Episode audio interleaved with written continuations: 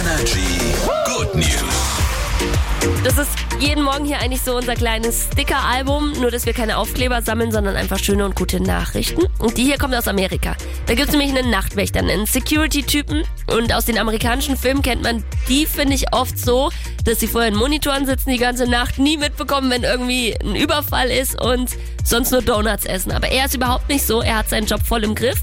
Und Mitarbeiter von der Firma, in der er aufpasst, haben jetzt mitbekommen, was er nebenbei noch so macht. Und zwar häkelt dieser Security-Mensch die ganze Nacht über in seiner Schicht nebenbei noch so Babysöckchen und die spendet er dann ans Krankenhaus.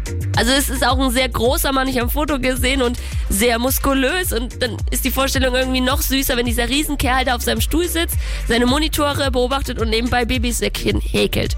Für Frühchen macht er die. Es ist einfach wichtig für ihn, hat er gesagt, weil er ja die Hände frei hat und da kann er ja auch irgendwie was Gutes tun. Cooler Typ. Hier ist Energy, immer die besten neuen Hits. Guten Morgen.